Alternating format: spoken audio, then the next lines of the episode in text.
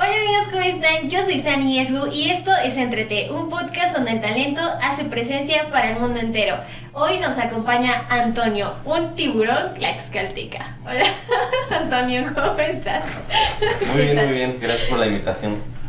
¿Qué tal? ¿Cómo te, te va en todo esto? No, pues con la pandemia ha sido muy difícil, como que de muchos retos, pero pues gracias a Dios sí hemos salido adelante con todo y todo, con todas las complicaciones y, y pues bueno, con mucho gusto estar acá para, para compartir un poco de lo que he experimentado contigo. Claro, eh, eres un emprendedor, o sea, literal has tenido muchos, muchos negocios de diferentes cosas. Actualmente tienes una tienda de ropa, vendes también cubiertos y Ajá. bicicletas, entonces tienes como muchos negocios, pero también hay un detrás de esto. ¿Cómo es que iniciaste en todo esto? Nos platicabas que era desde la primaria, cuando Ah, tus sí. papás te daban todo, porque no te faltaba absolutamente nada en ese, en ese ámbito, y cómo fue que empezaste a, o nació de ti empezar a vender. Ah, ah, sí, bueno, y todo esto comenzó desde la primaria, o sea, como que, bueno, mis papás son comerciantes, Ok. entonces, eh, pues siempre me he visto cómo venden, eh, bueno, toda su vida han tenido un solo negocio que es juguería, desayunos y todo eso. Este, y pues en la primaria vendía dulces, en la secundaria también vendía dulces, y mi papá recuerdo que desde la primaria se enojaba mucho conmigo porque me decía, ¿por qué este, te pones a vender si yo te doy dinero, el dinero que pides? Y yo recuerdo que desde la primaria le decía que, que pues me gusta comprar, eh, bueno, me gustaba desde ahí como hacerme de mis cosas, ¿no? Y ya en la prepa también vendí, no me acuerdo ni qué vendí, pero sí vendí algo. Y en la universidad sí ya me acuerdo, vendí dulces, lo- los de otros salones me iban a ver y todo. Estudié para enseñanza de lenguas, para maestro de inglés. La verdad, nunca ejercí nada, es más, ni, ni, o sea, terminé la carrera, pero no me titulé, como que ya nomás quise terminarla para de- este, que mi papá estuviera tranquilo, ¿no? Como que, ah, ya le di una carrera a mi hijo y ya, pero no, yo tenía bien claro que no, no iba a ejercer. Entonces, este, pues tú me conociste, de hecho, Ujú. eh, en, cuando comencé en, mis- en mis inicios como que ya en el negocio de la ropa, que es lo, con lo que llevo más tiempo, cuatro años, más o menos cuatro años y medio. O sea, comencé eh, en, un, en un tianguis en Santana, Chautempan, en el centro. No sé si te acuerdas que Sí. cómo estaba mi, mi negocio, todo bien... No, o sea, la neta Bien pobre. bien pobre, da pena ajena y es de que, o sea, en el mundo de los negocios yo empecé con redes de mercadeo, eso lo comencé al- a la par con la universidad, lo llevaba a la par y pues comencé así con redes de mercadeo, si lo conocen son los negocios piramidales para que lo entiendan bien rápido, donde pues el, de- el diamante y mete un buen de directores y ya, entonces... Y cuéntanos un poquito más de lo de las redes de mercado, porque muchas, muchas personas entran a estas redes. He conocido muchísimos casos de personas que entran a esto y que al final terminan estafadas, que justamente yo estoy muy en contra de eso, yo lo odio.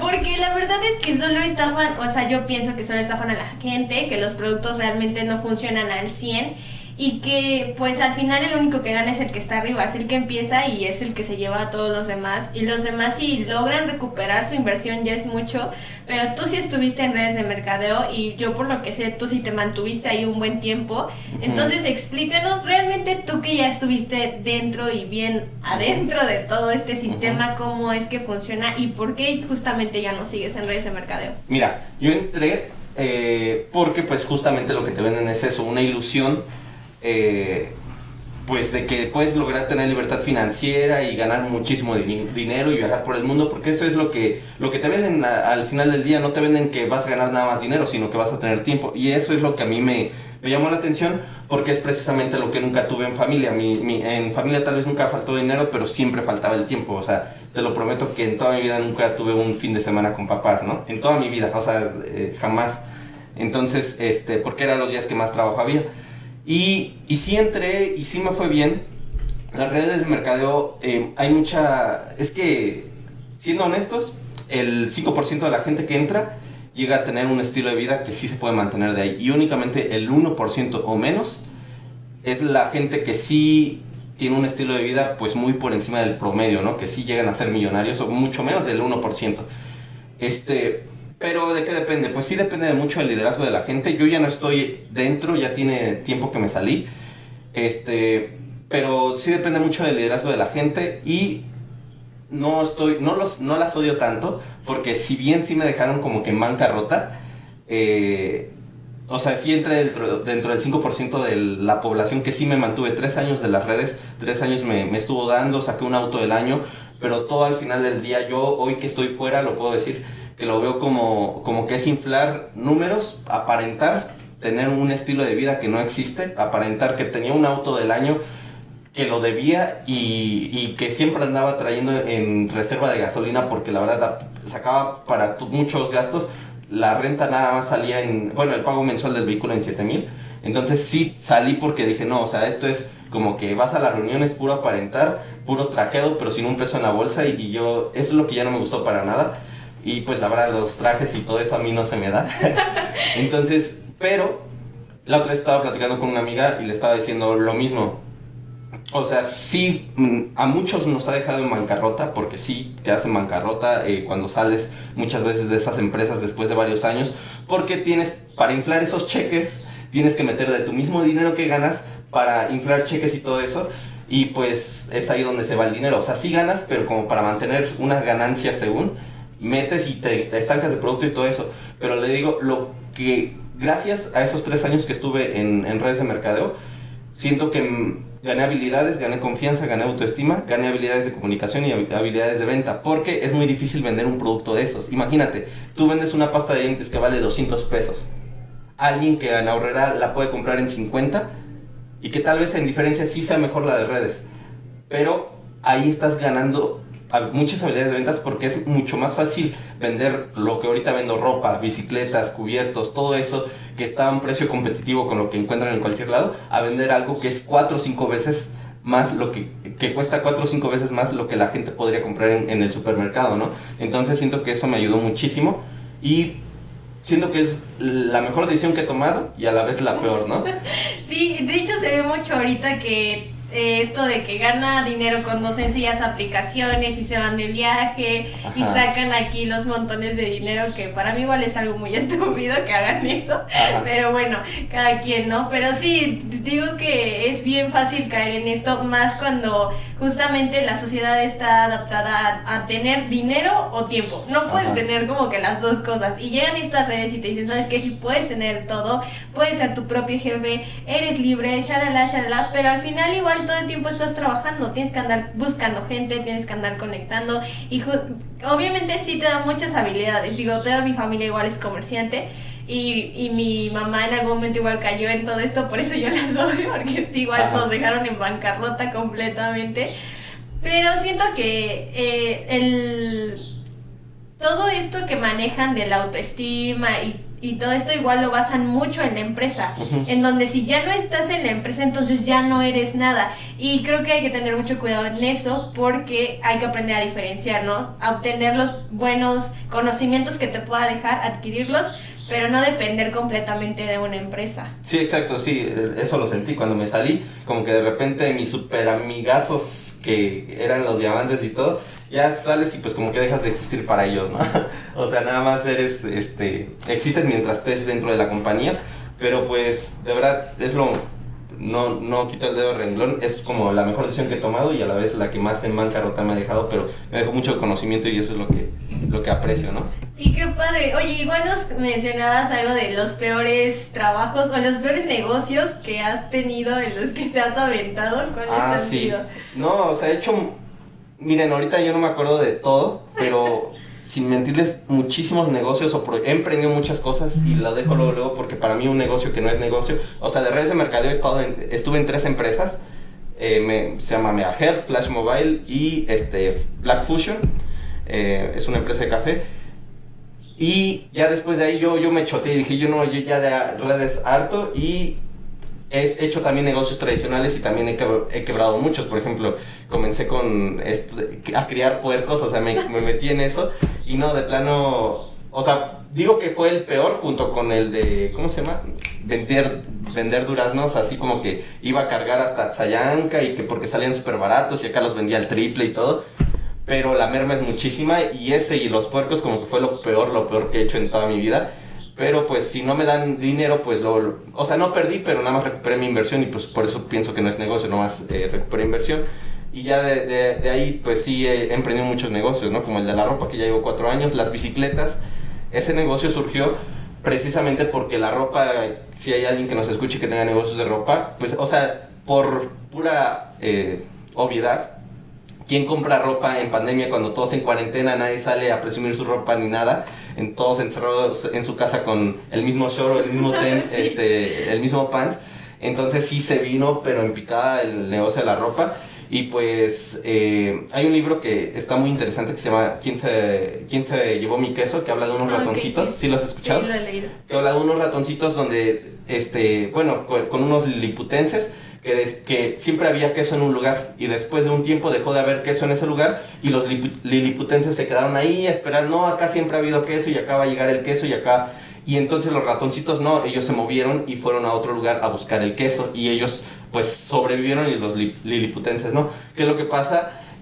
Eh, pues es lo, eso ya lo había aprendido yo, de hecho, en las redes de mercadeo, y pues es lo que, cómo comenzamos el negocio de las bicicletas. Eh, Ha sido como que de los mejores negocios que he hecho, porque eh, a mi esposa le compré una bicicleta y después, como había crisis, pues dice, no, mejor la vendemos. Y la compramos bien barata. Alguien la vendió por crisis en dos mil, pesos y nosotros la, la revendimos en tres mil. Y el mismo día que la publicamos, ese día se vendió. Dijimos, ay, caray, como que mil pesos así nomás en una venta. Y después compramos otra bicicleta de uso, como que buscamos en internet, la encontramos, la compramos y la vendimos el, el mismo día que la publicábamos. Entonces así, y pues como nos damos cuenta que no había suficientes ofertas, como que... Entonces comenzamos con el negocio de bicicletas, pero ese negocio creció ahorita, antes de pandemia la bicicleta no te daba para comer, creció porque los negocios de, de gym se cerraron. Sí, claro. Entonces, ahorita la gente usa eh, la bicicleta como, como un medio, una alternativa para hacer ejercicio y pues es que por eso que tu- tuvo un boom. Pero eh, es como que comenzó eh, el negocio de la bicicleta con, con esta pandemia. Y pues gracias a Dios un año y nos ha ido muy bien en ese negocio de las bicicletas, mejor que en el de la ropa, muchísimo mejor. Sí, creo que es lo que otra vez igual mencionábamos, que muchas veces, o que la pandemia sí nos sacó como de nuestra zona de confort y nos hizo crecer algunos y otros lamentablemente no, pero es eso, ver las oportunidades que estás teniendo y no cerrarte solamente a algo y concentrarte en eso y quedarte en eso, porque muchas veces eso puede acabarte, sí, o sea, económicamente hablando, ¿no? Sí. Y cuéntanos de, de la experiencia que han terminado, terminamos, de los 7 mil pesos, que con 7 mil pesos iniciaste tu negocio de ropa y ahora actualmente tienes una tienda, incluso hasta un punto llegaste a tener dos tiendas. Ah, sí. Y, y bueno, fue ahí cuando nos conocimos, los dos estábamos empezando, igual fue mi primer año como, Como comerciante. como comerciante ya Ajá. bien. Y, y ahí nos hicimos muy buenos amigos. Y ya desde ahí para, para ahorita hemos estado así como de que, ah, sí, esto y el otro. Pero sí, en realidad tu negocio, pues sí se veía muy. Muy raspacho, ¿no? Sí. Sí, no, es de que, ah, mira, el negocio ese lo comencé el de la ropa porque estaba en el negocio de redes, pero ese negocio eh, ya como que estaba en decadencia y yo traspasé el auto que había sacado de ese negocio a crédito, lo traspasé con un primo y ese primo eh, pues también no tenía mucho dinero, pero le dije, yo ya no puedo pagar este mes, o sea, como que ya estoy muy ahorcado, tú síguelo pagando, lo pagué como año y medio ese auto, tú síguelo pagando y lo que no pagué de ese mes, eh, que fueron 7 mil pesos, lo invertí en ropa, en chamarras, fue en diciembre. Y él, como era el director de industria y comercio en, en Santana, pues me dice, ok, yo te doy un espacio en el Parque Hidalgo, tú te pones, pedí rejas prestadas, rejas prestadas, porque ni estructura puse nada más rejas, y 7 mil pesos en camisas y chamarras no es nada, de verdad. Sí, o sea, se veía una camisa acá, y luego otra camisa acá, y luego otra camisa acá, y así bien espaciado todo y bien vacío, de verdad que, o sea, todos lo- los vecinos, todos bien llenísimos de mercancía, y yo, la verdad, eh, sí, pero terminé ese mes eh, con, o sea, 7 mil se hicieron en ese mes como treinta y tantos mil, ¿no? Y siento que también fue la, la habilidad de venta, porque pues si vendes, bueno, si sabes vender, pues eh, una inversión chiquita la, la se cuatriplicó en Sí, ese ¿qué mes, es ¿no? lo que mencionabas, no? ¿Qué se necesita para vender? Que es lo que yo creo que muchos quieren saber, o sea, ¿Qué ¿qué se es lo que nece- se necesita? Pues es de que para vender, no siento, bueno, yo siento que es algo que es yo he adquirido a través de los años, como te digo que desde chiquito vendo. Y he leído muchos libros. Hay un libro que me encanta mucho que se llama Vende a la mente, no a la gente, de Jürgen Klarik. Ese me lo chuté así rapidísimo.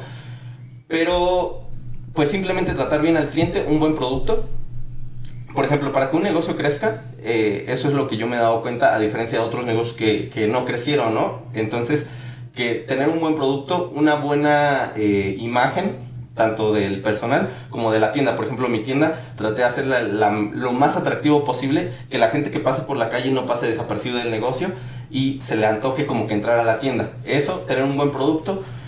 A lo mejor el precio no siempre es el, el, el que influye, sino tener un buen producto y que tengas un buen vendedor. Por ejemplo, la persona que me ayuda en la tienda considero que es una muy buena vendedora y eh, eso no nada más yo lo digo, muchísimos empresarios lo dicen, siempre contrata a gente más inteligente que tú, porque pues yo no soy el mejor vendedor, puedo contratar a alguien que sea el mejor vendedor, mejor vendedor que yo, solito va a ganar su sueldo y va a generar más ganancias.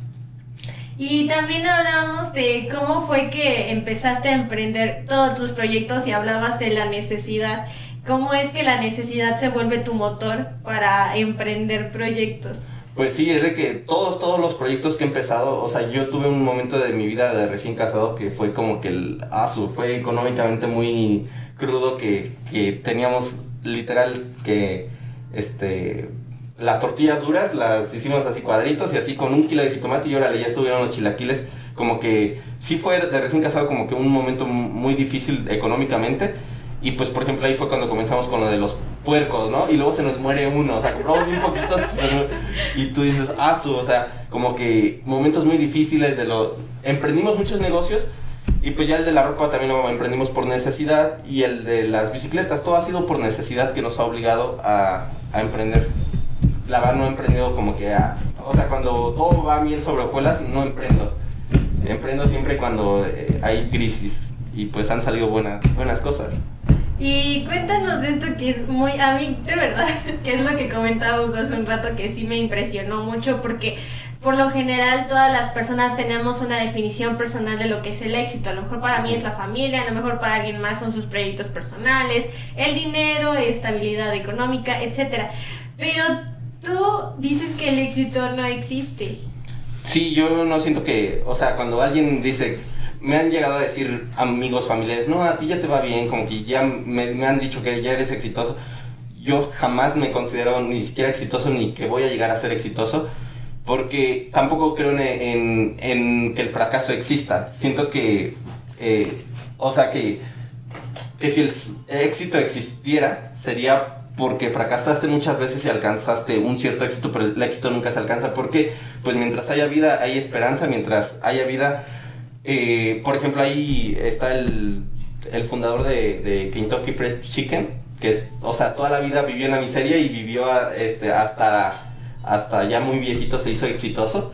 Entonces, siento que eh, aún no he alcanzado el éxito y también porque me considero una persona muy ambiciosa, o sea, eh, mucha gente, a lo mejor llegando al punto donde estoy, pues ya dice, no, pues ya me doy por bien servido, pero sí siento que, que lo que he alcanzado no es nada para nada. O sea, como que digo, no, pues no he alcanzado nada, no he hecho nada en la vida. Y pues me gusta seguir trabajando, seguir pensando en cómo generar más y también más empleos. Por ejemplo, lo de los cubiertos, eh, sí estoy generando muchos más empleos que incluso con el negocio de la ropa es lo que me gusta. Es un negocio que comenzó de hecho ahorita en pandemia. Eh, y es algo que también quiero recomendar a todos, que si alguien quiere crecer y salir adelante, necesitan de un, eh, como de un coach, de alguien que te que ya llegue llegado al lugar donde tú quieres llegar. Porque de hecho no te había contado, pero de los cubiertos es una persona ya que él sí ya está en otro nivel. Este, y cada que voy con él, él vive en Angelópolis, tiene una casa súper chidísima y todo. Y cada que voy con él, él me da consejos. Dice, mira, yo, yo comencé a tu edad y, y hace esto y esto y esto y estoy generando más empleos. Ah, o sea, a los cubiertos le gano como 7, 8 veces lo que me cuesta 18 pesos y lo vendo en 120. Y doy empleos porque la gente que me ayuda a venderlos renunció a sus empleos porque dicen, no, pues me va mejor vendiendo los cubiertos, los vendo muy bien y no, tengo un buen, ¿eh? Ahí sí quieren.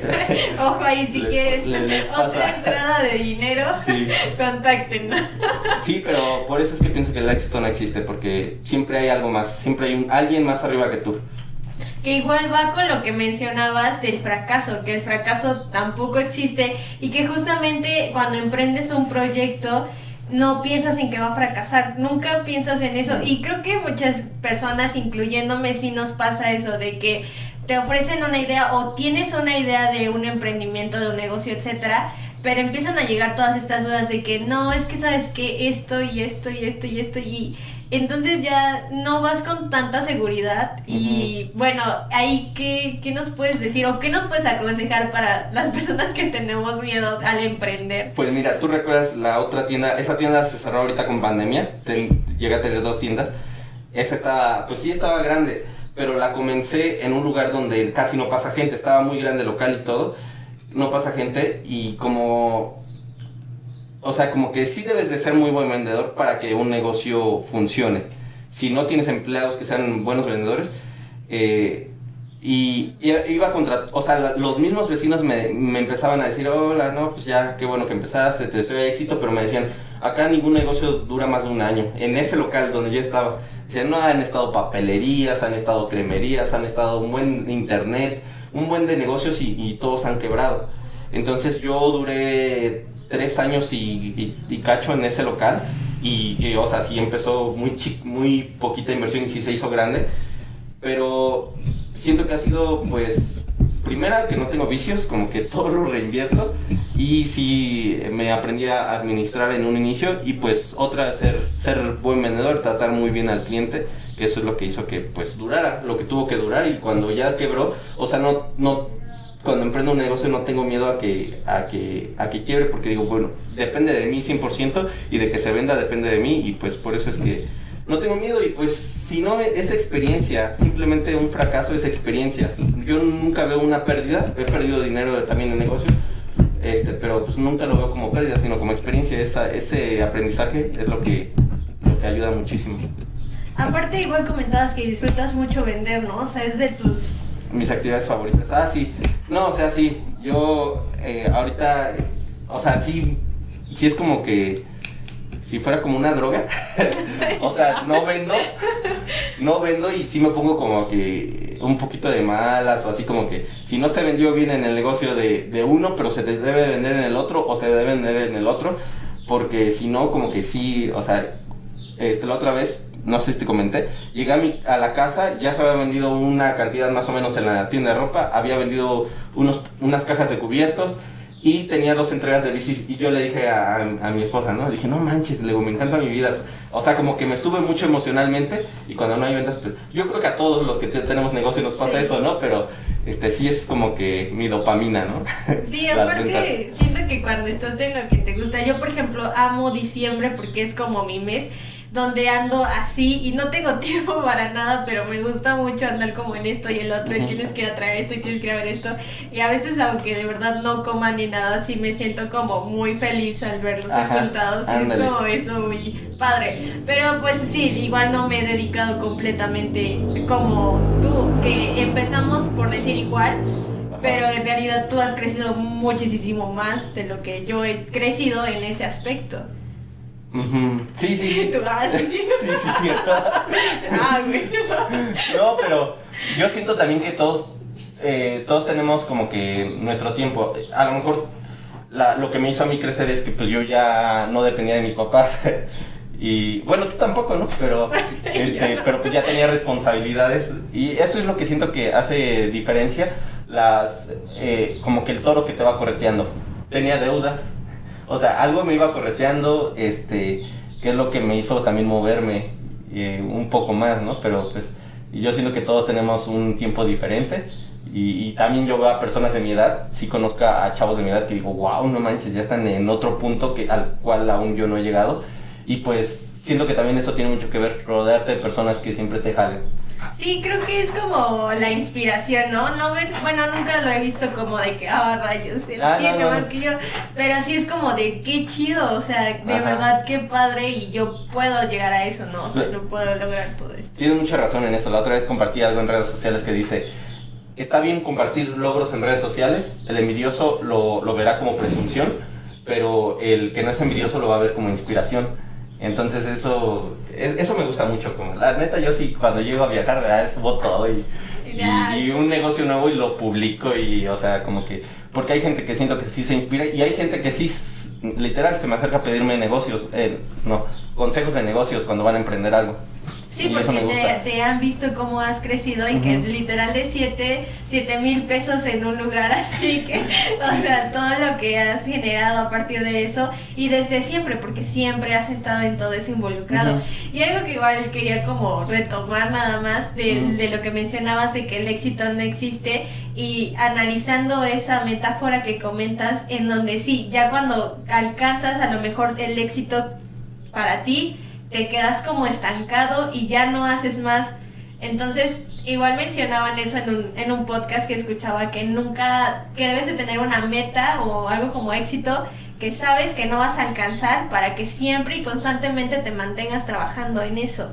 Entonces, eh, pues igual me, me resonó mucho. Y por último, ya un consejo que le, te gustaría dar a todas las personas que quieren emprender, que tienen una idea de negocio, que a lo mejor no tienen todo el dinero o todas las comodidades o, o lo que requieren para, para empezar un negocio, ¿qué les recomendarías o qué consejo les darías?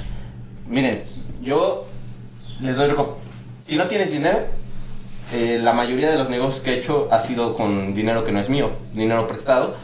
Pero tampoco se trata de, de- O sea, eso sí es muy crucial cuando emprendes un negocio.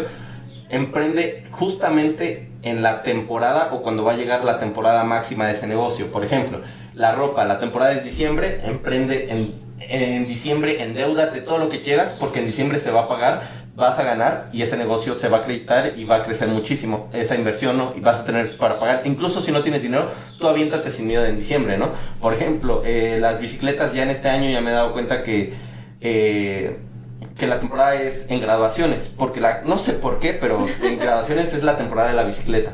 Entonces, si van a emprender el negocio de bicicleta, o sea, investiga antes de emprender el negocio que vayas a emprender, cuándo es la, en qué fecha es la temporada fuerza- fuerte de ese negocio, si quieres poner pollería, lo que sea, que la mayoría de, los negocios se venden en diciembre, pero hay otros negocios que tienen temporadas, este, no sé, en Semana Santa, por ejemplo, ahorita eh, la otra estaba platicando con un amigo que vende fruta, y me estaba diciendo, no, pues mis ventas están, este, se elevaron mucho, no sé ni por qué, pero ahorita de Semana Santa como que es, este, su temporada, ¿no? Entonces investiga muy bien, y si no tienes dinero no importa, o sea, habiéndote sin miedo, pide, pero si vas en una temporada muy buena, te va a ir muy bien y no te- tengas miedo nunca a invertir en, en publicidad o en que se vea tu negocio bonito, porque eso es lo que va a hacer que la gente entre al tuyo y no entre al, en- eh, al otro negocio que tal vez no está tan como que lo los llames a, a entrar a tu negocio, ¿vale?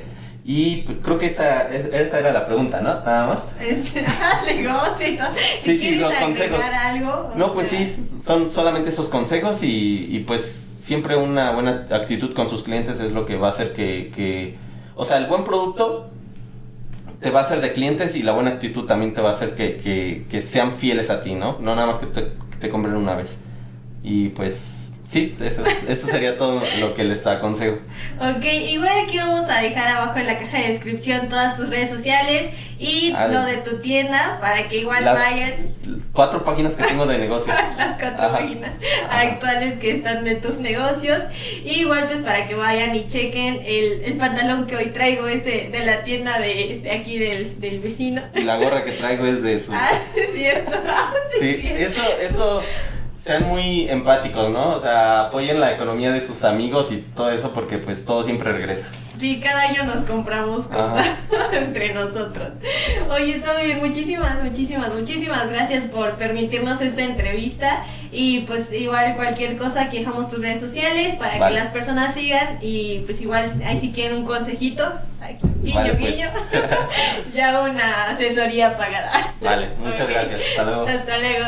No olviden suscribirse amigos. Muchísimas gracias por ver el video. Y no olviden compartirlo con todos sus amigos en redes sociales. Ya saben que pueden escribirnos y contactarnos por si tienen a alguien con talento en el estado.